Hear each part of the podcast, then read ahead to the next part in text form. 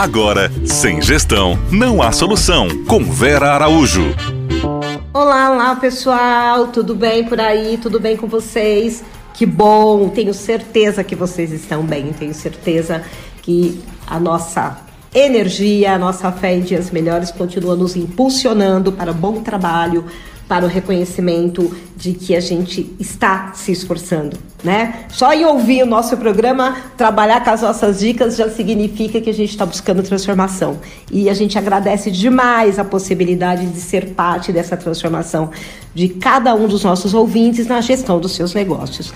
Nosso último papo com a Aline, nós estávamos falando da importância dos controles, né? A gente usou como exemplo, a Aline colocou a importância do controle do estoque, né? Por quê? Estoque é dinheiro parado, né?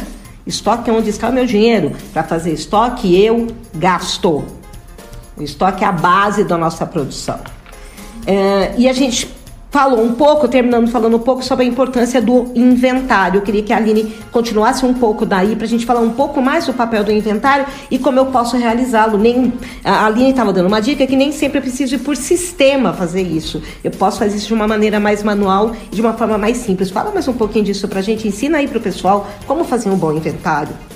É, então, é, como eu estava dizendo, Uh, é importante que a gente desenvolver um inventário, o ideal realmente que seja pelo menos semanalmente, para nós posicionarmos o nosso estoque e a partir dessa posição de estoque, nós verificarmos a necessidade de compras, de reposição dos produtos. É. É, esse inventário ele é fundamental porque, volta, você cria um processo de controle. Os processos de controle de inventário semanal, semanal você pode fazer através de planilhas é, relativamente simples, tá? Com a posição de estoque versus a necessidade de compras.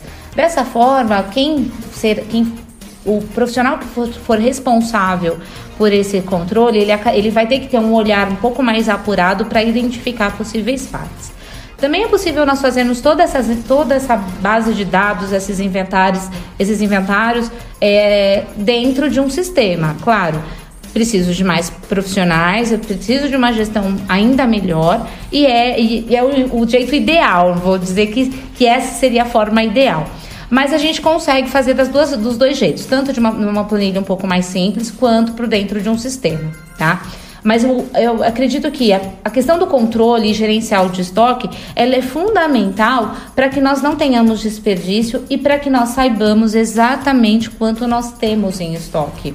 Porque, como a Vera falou, uh, o estoque é dinheiro parado. Então, muitas vezes, quando você não tem esse controle de inventário periódico, você faz compra por feeling e você acaba comprando um volume que muitas vezes é desnecessário e que você não precisaria para tua produção. Nesses momentos são os momentos que você estoura o seu CMV, porque você comprou algo que você não precisava para aquela semana. O mapa de vendas é fundamental para isso, né, Aline? Definição de estoque mínimo, definição de estoque máximo, essa compra feita por feeling. Por exemplo, você tem um carnaval, você vai fechar, você vai trabalhar menos três dias no mês e esse automático você vai lá e compra como se estivesse trabalhando. Uma semana normal, né? Uma semana normal. Você está gerando gastos e você não vai ter receita. É tão importante entender que para gastar, a garantia do pagamento do que eu estou gastando é que eu vou gerar receita. Ah, o meu ex-chefe, grande escola, sempre falava: Veroca, da mão à boca. Just in time, just in time. Vamos comprar o que a gente vende. Estoque lotado na segunda, estoque vazio no domingo. Porque aí eu tenho controle de fio a fio, caneta, caneta. Como diz a Aline, o feeling na hora de definir nossa compra, na hora dessa gestão é fundamental. Por quê? Porque eu acompanho essa compra. Porque eu acompanho esse volume de estoque e eu valido esta compra. É importante que a pessoa que vai validar essa compra tenha responsabilidade e participação no resultado desse gasto. Concorda, Aline? Exatamente, isso é fundamental. E tenha essa preocupação com a empresa. Eu acho que isso é, é primordial. Porque quem faz a validação da, das compras, a efetivação das compras, precisa ter essa preocupação porque ele não pode comprar mais do que ele realmente precisa para girar a semana. Isso, e às vezes nós temos, infelizmente, alguns profissionais que não, não têm essa preocupação.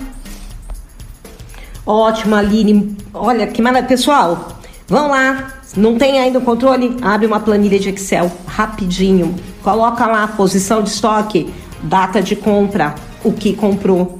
Se você conseguir ter mais uma coluna lá, coloca lá a saída diária e você vai saber exatamente como vai o seu setor.